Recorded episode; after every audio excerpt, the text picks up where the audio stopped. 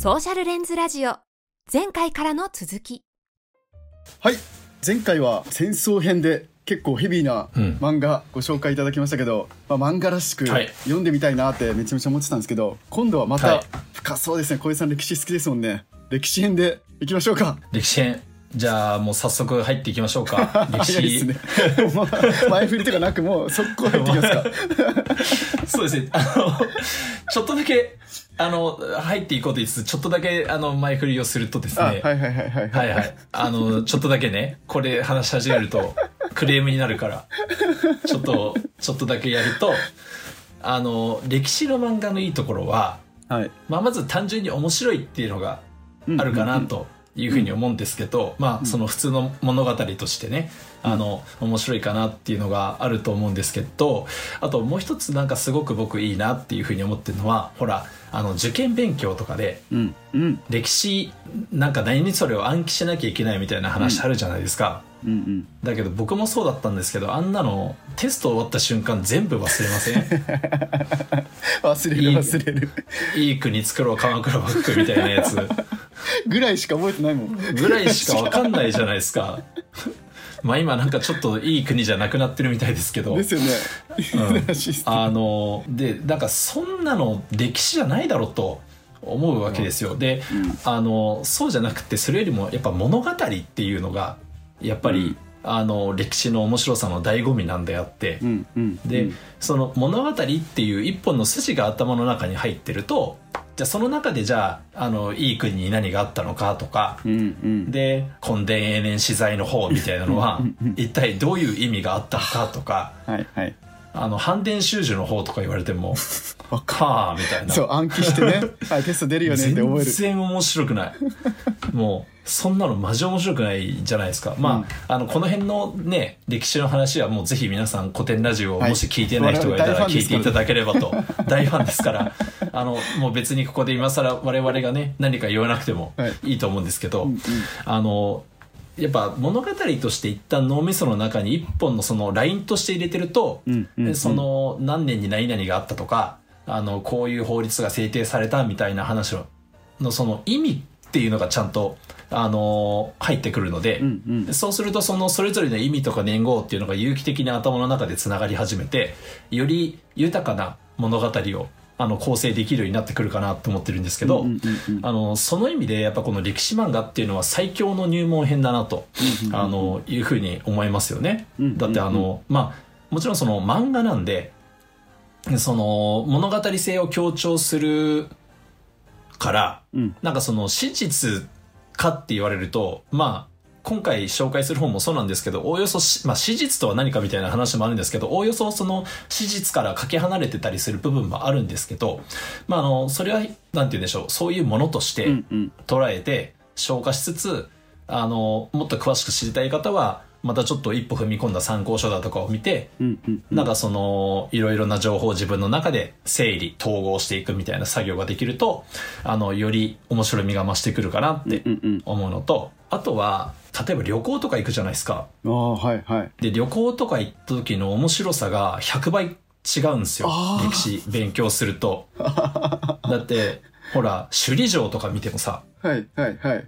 沖縄の歴史知らなかったらただの建築物じゃないですか、うん、赤いこうなんか紅紅色のこの色をしたなんかちょっとおすごいな写真撮ろうかぐらいですよね。そう外見を褒めるぐらいしかないですもんね。外見褒めるしかないですよでなんか建築士とかでもない限りわかる。もうそれで終了じゃないですか、うんうん。だけど歴史を知ってるとなんか同じものを見ててもインプットの量が全然違うんですよ。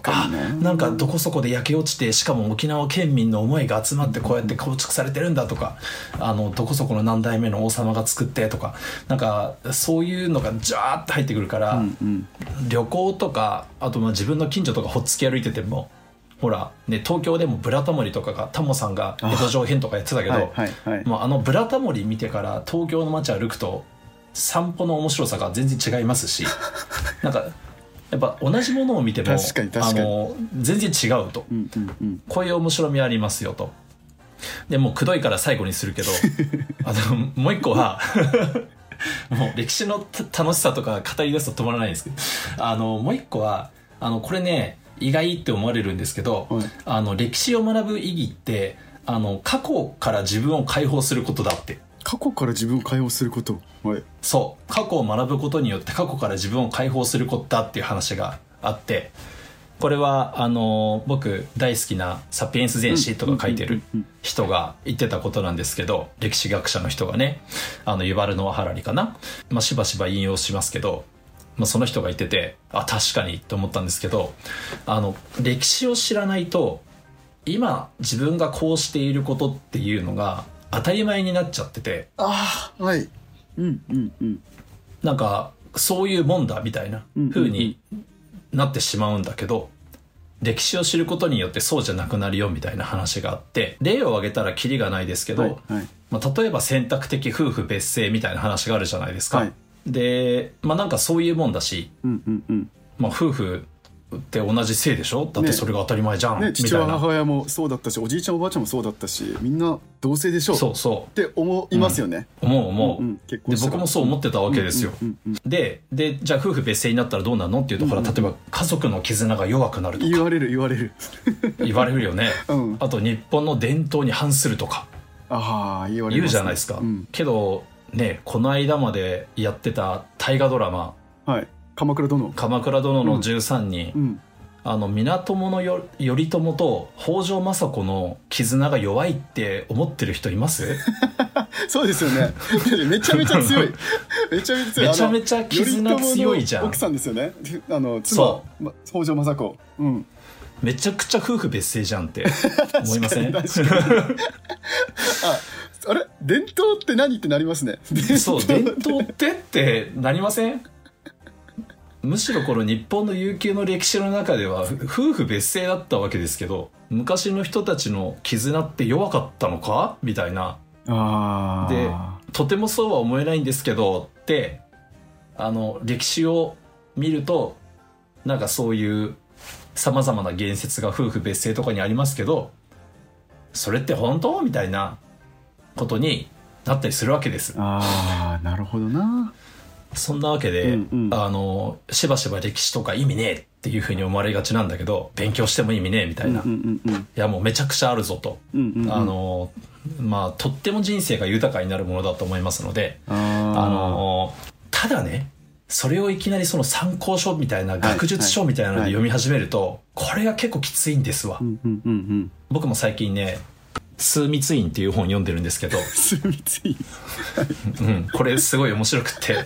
あの戦前の日本にあったんですよ。枢密院っていうその天皇の示準機関として。はい。あのまあこれは話はどうでもいいんですけど。なんかそういういきなり枢密院みたいな本とか読んでもはい多分その戦前の歴史のその前提となる情報がないと全然面白くないわけじゃないですか、うんうんうん。だからあの入門編としてまずこの漫画っていうのは最強だなと思ってて物語だからね。うんうんうんうん。でこっから入って興味あるものを深掘っていくみたいな、うんうんうんそんなのがあのおすすめですと。そうですよね。なんか「ワンピースとかあのルフィとかが、うん要はあの今こうやってストーリー調になってるから面白いじゃないですか。例えばあれが歴史だとして、に1920年ルフィなんかゴムゴムの実を食べるとか言われても ななんで食ったのみたいなのありますよね。それだけ覚えられてもつまんないけど、でもあれってなんかシャンクスがいてそうなんうんかシャンクスが取ってきた実をなんか腕が片腕が食べられてるのもなんかルフィに食べさなんかルフィが食べてなんかそれ溺れてみたいな、そういうストーリーやったら結構グッとくるじゃないですか、みたいなことですもんね。グッとくるいやまさにそれですよ。年号とこの現象だけ覚えても全く興味引かないけど実はその中にあでももちろん歴史の人たちもずっと生きてきたし、うん。我々と同じその身体を持って思考を持って思想を持って生きてきたから数々のドラマがあるわけですよね。そこ知ると結構面白いですよね。いやそうっすよ。いやまさにそうですよね、ゴムゴムの実を食ったのが何年かなんてどうでもいいじゃないですか。マジどうでもいいですよね、シャンクスとかのとこから食べてそこからのも冒険が大事なんであってみたいな。あそうですかとしか思えないですけどね「ワンピースは累計何億部売れているわけで、うんうんうん。まあ本当そういう話なんじゃないかなと、思いますよね。うんぜひそうですよねその入門編でね、はい、漫画で。入門編。でまあなんですけどこのやっぱり僕も含めて歴史って大好きな人が多いからめちゃくちゃあるんですよ歴史を扱う漫画っていうのが。めっちゃあめっりそう。ちゃあるんですよ。でもう僕もおおよそ読んでるんですけどこれを全部紹介してたらマジきりないんであの前回同様あのベスト3ってわけじゃないんですけど、うんうん。あのまあ、ちょっとある種の軸で整理をして今回はこういうテーマで紹介しようということで、確かに。えーっと持ってきたんですけど、はいはい。あのさっきもちらっと言いましたけど今回は大河ドラマっていう軸で大河ドラマ。持ってきたらどうかなと思って。であの大河ドラマね「鎌倉殿の13人」あったけど、うん。あれを見てこの漫画を見るとよりこの深みが増す、えー、あるいははい。この漫画を見てから大河ドラマを見ると大河ドラマがより一層面白くなるみたいな漫画がを紹介できたらいいなということで、わめっちゃ嬉しい。僕今まさに見てるのでちょっと楽しみですね。ね。いやー僕もオンデマンドで見てましたけど鎌倉殿は。泣きましたね。まさかね。ええ。天将軍。天天将将軍に一生ついていきますっていう感じになっちゃいましたよね。でまあ逆に言うと鎌倉将軍天将軍にしかついていきたくないんですけどって思ったけどね。わかる。みんなみんななんかね私利私欲と。みんなやばいもんなんか。家家の存続のために戦ってるみたいな。いや本当ですよ。本当。天将軍が最強だったんじゃないかなと思いますよね。じゃあ早速一つ目。早速行きましょう。はい、はい。じゃあ早速一つ目は前振る前置き長くなりましたね。結局ね。すいません本当にじゃあ一つ目、まあ、今回の大河ドラマのその後という意味ではいはい。あのーアンゴルモアっていうのがあります。じゃあ鎌倉時代はい。のその後ってことですよね、鎌倉のその後ってことですね、であのこれは高木七彦先生の作品なんですけど、うんうん。原稿。原稿を描いています。はいはい。あの元が攻めてくるってやつですね、うんで2つ2回来るんですけどそのうちの最初の方の文永の駅っていう方を描いておる、2回攻めてくるのか。はい。そうそう。元は2回来るんですけどその1回目、うんであの1274年の出来事ですね。うんうん。だからでなんで鎌倉幕府のですねでこの時にその元と相対するのがあの北条時宗なんですけど時の執権が。時宗？うん、北条時宗っていう人が、はい。はい。この時の鎌倉幕府の執権、うんうんあの鎌倉殿の13人で最初の執権は、ね、義時、うんうん。でその後泰時になってっていう風な感じですけどそこからの第8代の執権あ北条時宗、はいでこの人が、えっと北条義時あの小栗旬さんやった北条義時の孫の孫がおー。北条時宗はいであると。はいはい。あの人たちが血みどろの、あの、うちは、内毛版と戦争とを繰り返して、どうにかこうにか成立させた鎌倉幕府の、その後、最大にして、あの、空前絶後の危機ですね。あー原稿だって今まで国内で争ってましたもんねあの。国内っていうかまあずーっと内毛版。ね、そうですよね。内毛場です。あれね、あのー最初は平清盛倒して、その後は御家人同士で争い合って、みたいな、うんあるじゃないですか。でも、結局。社内で揉めてるみたいな感じですもんね。会社で完全社内で揉めてるだ事けですよ業部。で揉めてるみたいうん本当ですよ。完全に内毛場してたけど、な。はい。この初めて外国っていうところから攻めてきたっていう。ああ、そうですで、よね。これはもう鎌倉幕府どころか日本っていう国家の危機だったわけでですよね。ですよ。はい。そうです、そうです。日本っていう国がマジでなくなってたかもしれないっていう戦い。怖いな。本当に怖いな、それ。我々いないってことですよね。いや、もういないいない、いないっすよ。これ、ちょっと間違ったらいなかったわけですけど。で、この漫画がですね、シリーズ累計170万部を突破していて、はい。結構有名。あの、歴史が好きな漫画、歴史漫画好きの中では有名。アンゴルモア。アンゴルモアシリーズっていうことなんですね。はい、うんうんアンゴルモアが今ですね、あの、一番最初のアンゴルモアが終わって、で、今次、アンゴルモアの博多編っていうのをやってるんあ、ですけどそうなんで、すね。はいはいはい。そうなんです、そうなんです。で、なんで、2作品かな、うんうんうんで、このアンゴルモアっていうのがシリーズとしてあるんですけど、あのーちょっとだけ整理をすると、はいまあ、この元寇って元が攻めてきた戦いですけど、はいはいまあ、そのご案内の方はもうご存知の方はご存知だと思いますがモンゴル軍ですね、うんうんモンゴル軍が攻めてきた戦いですと。うん。であの物語の最後の承久の乱っていうのが1221年うん。だったから、うんちょうど50年後ぐらいの出来事なのかな？だから約半世紀にわたって平和な世の中を築いたわけですよ、はい鎌倉幕府、結構すごいですよね、と。でなんですけどこの元っていうやつがモンゴルですよね、うん。このモンゴルをあのから始まった元という国家がマジでやばくって あの1274年の元といえばですね、うんうんあのまあ、初代皇帝のクビライ・カーン、まあ、フビライ・ハンとも言われますけど、の知性ですと。で、ちょっとお見せできないのが残念なんですけど、ラジオでお聞きの皆様には、あの、1279年のですね、元っていうのがその最大半島、まあ、つまり元っていう国家が最もでかい時期が1279年とかだったんですけど、うんうんうんあの、その地図を下にちょっとペタッと貼り付けたんですけど、あのこんななんですよ。あの、モンゴルとか中国とかだけじゃなくて、今で言うと、あの、ウクライナとかロシアとかも入ってる。だからもうユーラシア大陸ほぼ全てを範疇に入れちゃいましたみたいな国家なんです、元って。めちゃめちゃでかいじゃないですか広すぎるいや、広すぎりなんですよ。やばくないですか？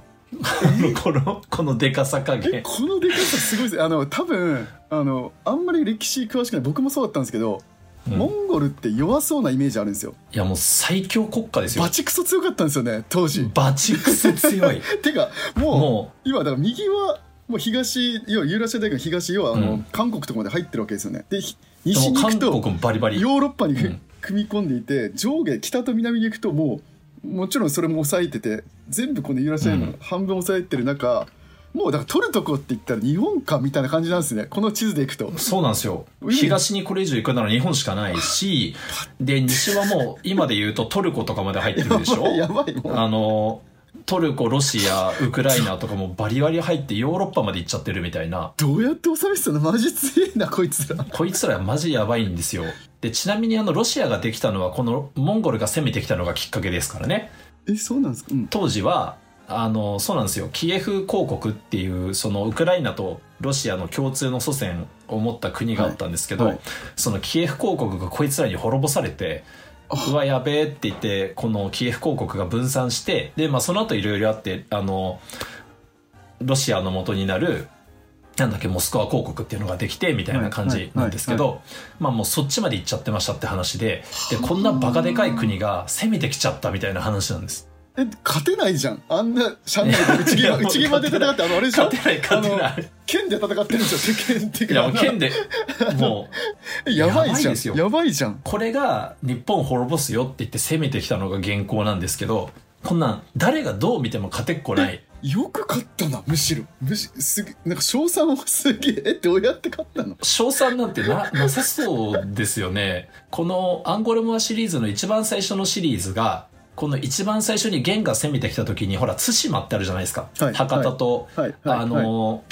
朝鮮半島との間にある対馬、この対馬っていうところを経由してくるんですけど、その対馬が一番最初にこの元と交戦した、要は最前線基地だったんですが、はいはいはいその対馬編から始まるんです。対馬から来たんだ。でこのはい。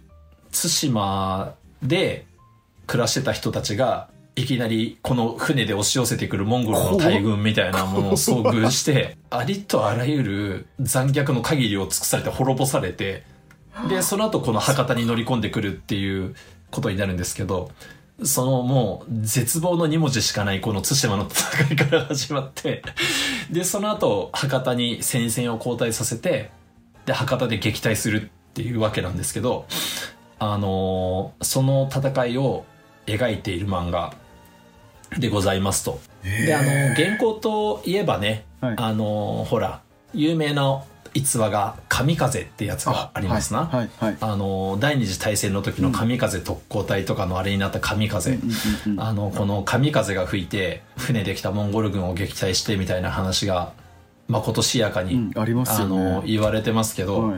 これはその漫画の中でもちらっと出てくるんですけど、史実だと、あの、確かに、あの、嵐みたいなのは来たんだけど、それでは全然撃退できてないっていう話があって、あそうなんですねそうなんですよ。で、あ嵐が来た、やったって思ったんだけど、全然撃退できなくて、あの、みんな絶望に打ちひしがれるみたいな 話があるんですけど逆にそ。れ期待してたのに 全然期待したのに、全然神風ダメじゃんみたいな感じになってたりもするんですけど、今我々の時代で神風って未だに言うけど、この神風っていうものの実態がどういうものだったのかとかいうのも、こういうの出てくるんで、え面白い。そんなの習ってないもん、習ってないもんね。習ってな習ってない。習ってないからちゃんとこういうので見とくと楽しいよっていうの楽しいと楽しい。あのあと冒頭で一回言ったけどあのサリトってこのもうこれ800年以上前の出来事ですけど、はい。この時のものになると文献っていうのがそもそもないわけです。そんなに。だから、ほら、史実からかけ離れてるって言ったけど、もうそもそも史実なんて限られた断片的な情報しかないんですよ。だからそこから先は、そういった情報と情報とをつなぎ合わせた作者の想像によって織りなされる世界みたいなのがあるわけで、そういうものなんだよっていうことを、えー踏まえてみると、より味わいが増すんじゃないかなとへ思いえますね。ただこのアンコルモアのですね、あの作者の方もすごいちゃんとその当時のあの文献とかにも当たっておられて、で、その文献に当たった中で自分はこのように解釈したよっていうので、その物語を場に出したりするので、あの、とってもそういう意味でも、あの、誠実というか、あの、丁寧な作品なんじゃないかなと思いますね。はあすげえなバチクソ強えモンゴル帝国が攻めてくるってことだよなマジ怖えなこれいや、もう怖いなって、このね、最大半島見てから日本と見比べたらもうなんか絶望しかないですよね、もう。絶望だよ、これ。無理無理無理無理無理って感じなんだけど。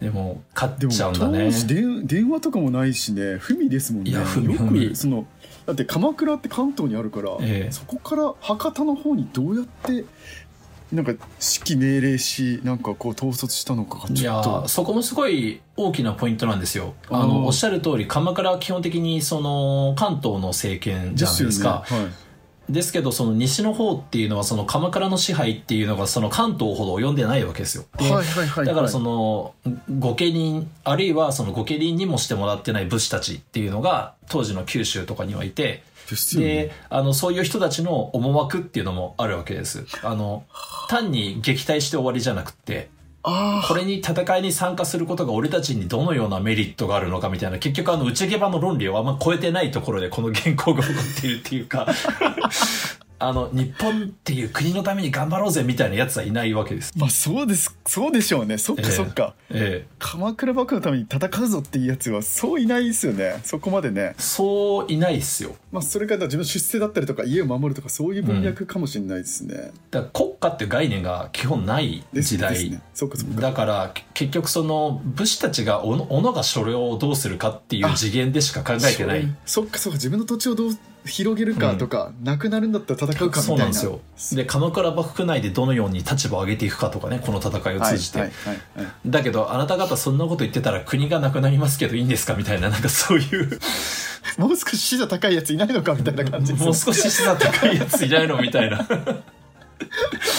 そういうのも面白いですね。あこういや、当時の人、だから、ある意味、あれかもしれないですよね。この僕らは俯瞰して、この時の元の最大半とこんなんで絶望しかないって思ってるけど、うんうんもうこの人たちにしてみたら元がそれだけすごい国っていうのを知ってた人がもはや何人いるのかみたいな気もするし、ーそっかだから、知らないから戦えてたみたいなところもあるかもしれないですよね。あそっかそっかもうなんか、知ってたらなんかもう、心が折れちゃってたかもしれないから。強すぎてこんなのみたいな。世界がそこまで広くないと思う、ね、世界こん知らないですもんね。ねそりゃそうですよね。いや、知らないですよ。面。白いな。まあ、ちょっと脱線してますけど、でも結局これで、要は勝つっていうか、もちろんその国力では比べるべくもないほど日本なんて現に比べるとちっぽけだったわけですけど、まあただ、あのね、我々が今いる歴史を鑑みれば明らかな通り撃退はできてるわけです。で、やっぱこの海に囲まれた天然の要塞ってやっぱ最強で、であるがゆえにその大陸、例えばね、朝鮮とか完全に支配されちゃってるわけですけど、この朝鮮っていう国がじゃあ日本と比べて弱かったのかっていうと全然そういうわけではなくって、もう、じゃやっぱ地続きってやばいんですよね。ちょっと強いやつが出てくると、うんもう地続きですぐ征服されるみたいな。だけど日本は良くも悪くも海に囲まれてるから征服されない。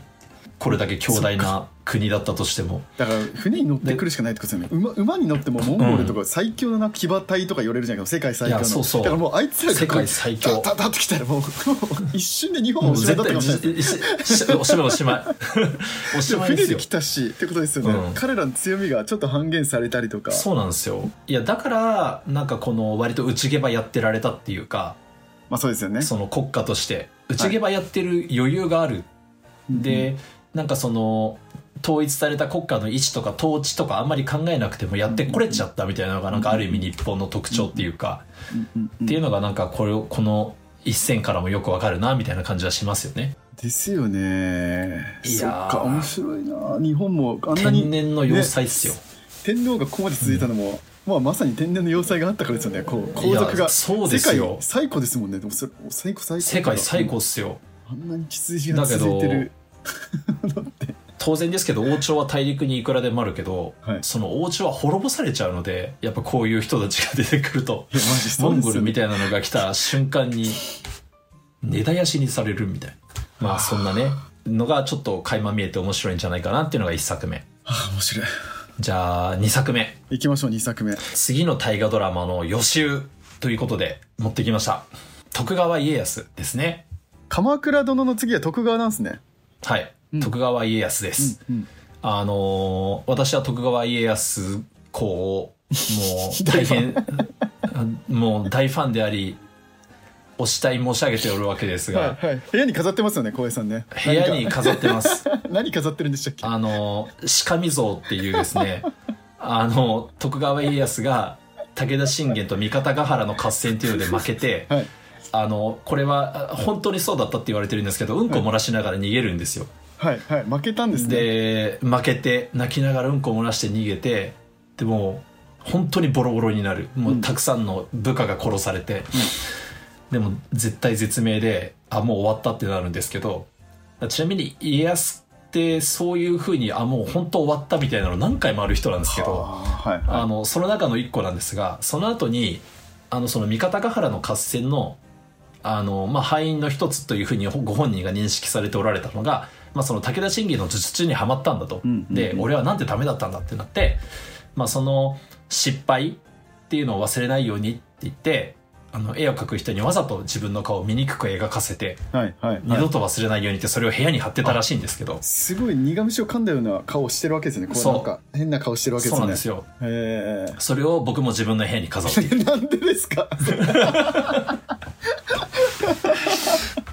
もうそれぐらいもうしびれたエピソードだったと。私リスペクトしてるわけですねこの失敗をリスペクトしてる。経験に変えてこもう次のアクションにつなげるっていうこの家康公の、はい。はい。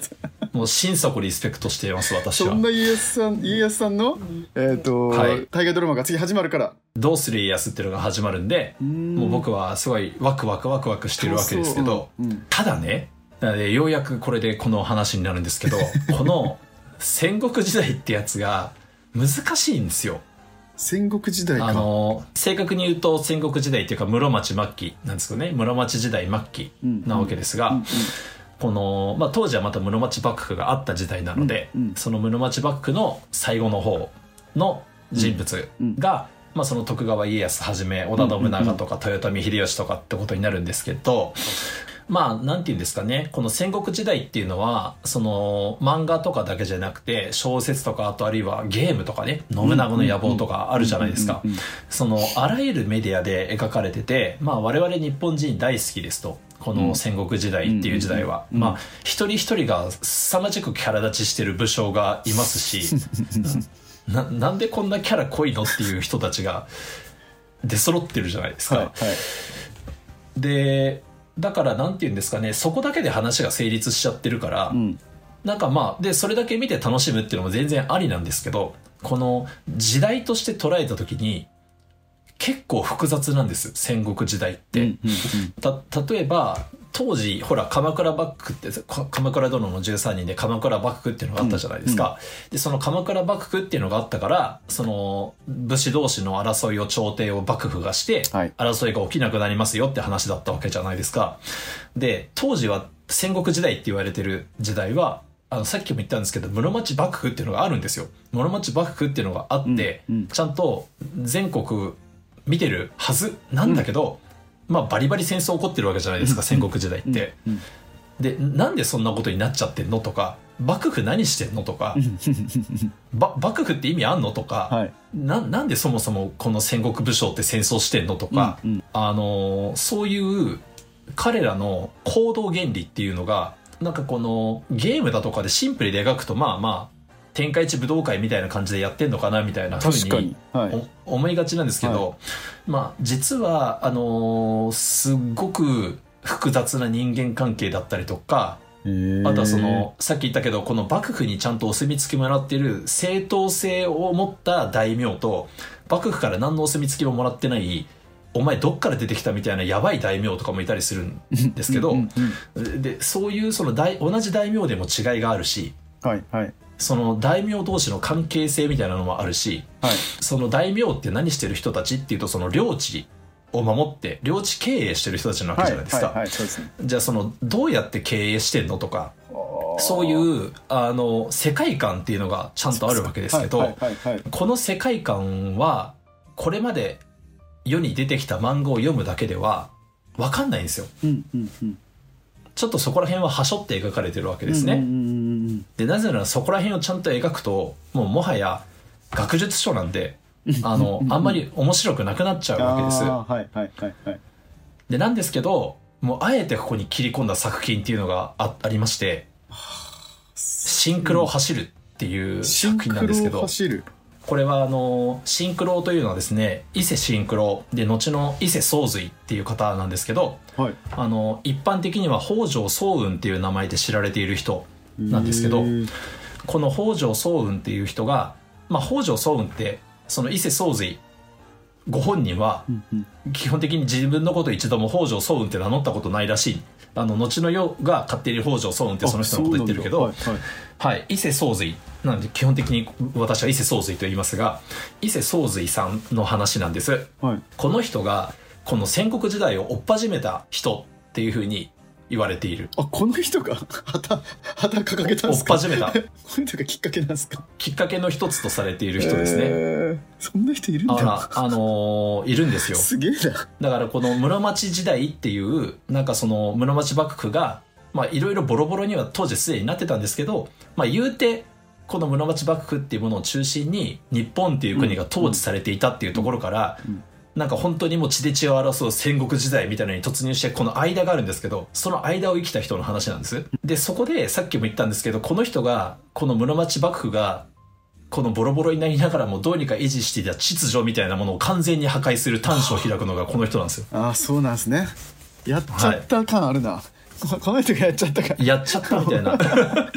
お前それやっちゃったみたいな。でじゃあ俺もやろうみたいなやつが出てきてドミノ倒しのようにこうもなっていったんでしょうね。ドミノ倒し。で戦国時代がえーこのひ始まっていくよっていう人なんですよ。この人、はい。これはその後の世。で豊臣秀吉があの天下統一するわけですけど、うん。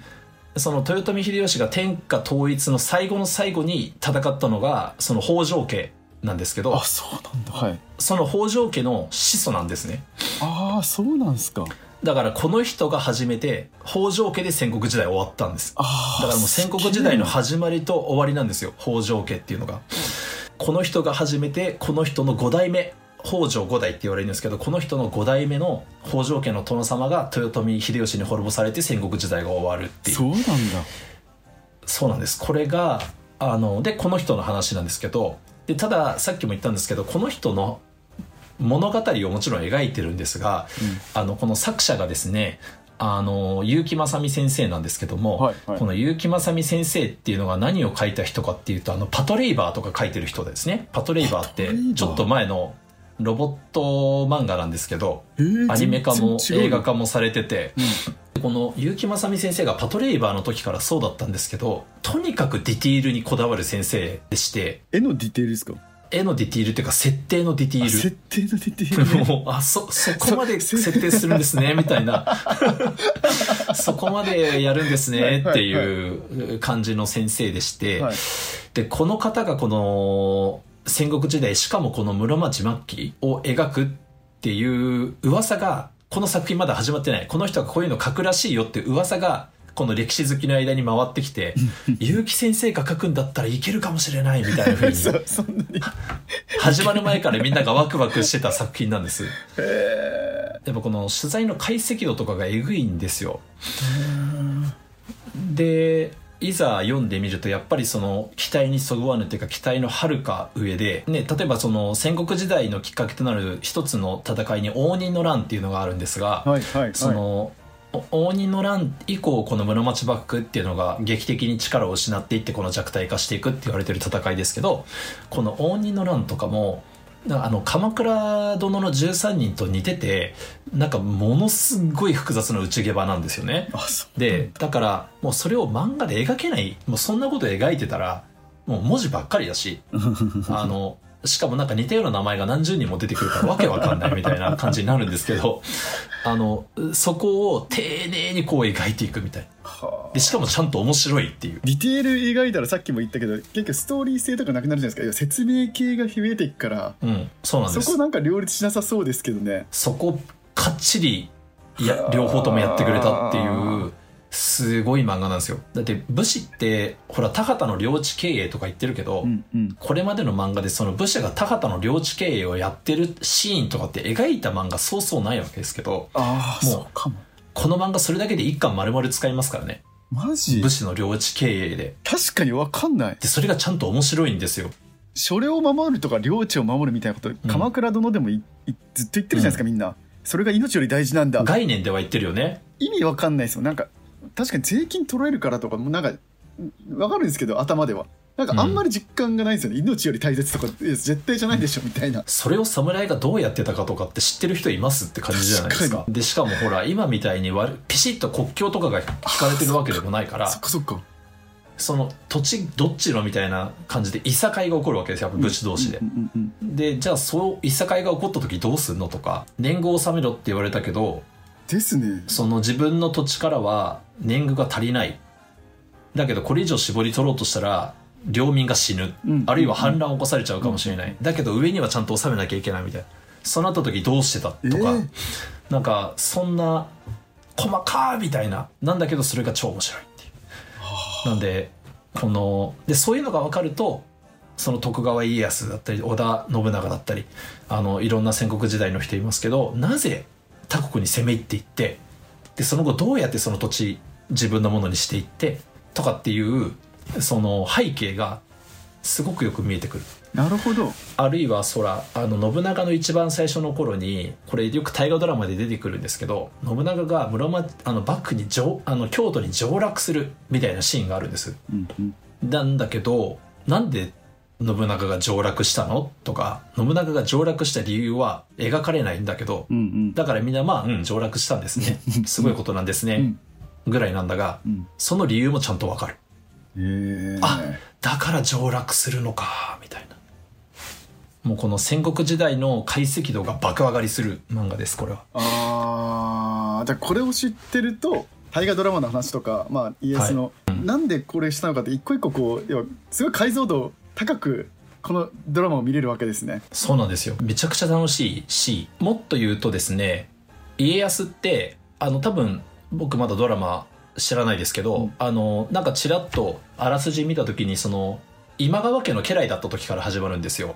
はいはい。徳川家康って最初その、まあ、松平元康っていうんですけど松平元康さんは、まあ、その今川家の人質だったんですよね。だからもうその実質的な家来だったんですけど、はいそので今川義元が、ね、有名な織田信長の桶狭間の戦いで、はいはい。あのこ殺されちゃって、はい。でその家来だった家康は要は信長に攻められて負けた側の人で うわ俺も殺されるっていうところから始まってるんですけど あの その今川家っていうのがこのあの伊勢宗瑞のあのその今川家の、うん。だから今川義元のおじいちゃんだな、うん。今川義元のおじいちゃんがこの伊勢宗瑞のお姉ちゃんがあのお嫁さんに行ってるうちなんですはいはいはいはい。でこの今川義元でその今川家っていうのがやっぱ後後継ぎ争いとかでなんかすごい内紛とかいろいろやったんですけど、うんこの伊勢宗瑞がそれをちゃんとまとめてあげて今川義元に続く家系っていうのを守ってあげた恩人なんですけどええあのこの徳川家康とそういう意味でも結構近いところで活躍してた人ですね。はいはい。だからその今川家っていうのとすごい密接な関係にあるんですけど北条家っていうのが。あのそういう部分でも知っとくと深みが増す。すげえシンクロを走るね。シンクロを走る。いやーこれは知らんかったな。すごい際どいのを持ってきましたね。この厳選した中でこれ持ってきたんですね。もう大好きなんでこれ。もううんちく炸裂って感じになっちゃいましたけど。そのうんちくを楽しむあの、あれなので、まだやってるんですか？この連載は。バリバリやってますよ。ナウなんですね。へえ。なうなう、全然やってます。今11巻まで。今川家の家督争いの話をしているところなので、まさにその、この家督争いで北条早雲、まあ伊勢宗瑞が介在してなかったら今川義元はいないので、はあ、そういうことかね。うん、今川義元いないですよ。だからその桶狭間の戦いもないし、ないっだてこと。から多分織田信長もないでしょうね。みたいな話なんです。もう風が吹けばや。すごいな。風が、風が吹けばですよ。もうすごいっすね。全部繋がってるんだね。繋がってるよ。だから、ぜひ、戦国時代を語るなら伊勢宗瑞は知らないとダメよって感じですよ。なるほどね。はい。追っ始めた人だからね。はあ。戦国時代。戦国時代ね。すげえな。やっちゃえみたいな。じゃあ2話目こんな感じですかね。そうですねねちょっと 盛り上がりすぎましたね。ね。で 気づ気づいたらもう多分30分40分ぐらい喋ってて、でも 面白かったんですけど、あのでやばいな残り多分歴史編はまだだっ2て本。歴史編がまだ終わってないよ。まだ2本残ってる。やばい。でもその2本も結構長そうっていうか面白そうなので、うん一旦ちょっと時間も来たので、ここで一回終了して、はいちょっと後半、はい後編みたいな形で、はい。歴史をちょっと 2, そうっすねつに分けましょうか。そうしましょうか。分けましょう。はい、わかりました。はいじゃあ小江さんありがとうございました。ありがとうございました。ソーシャルレンズラジオ次回に続く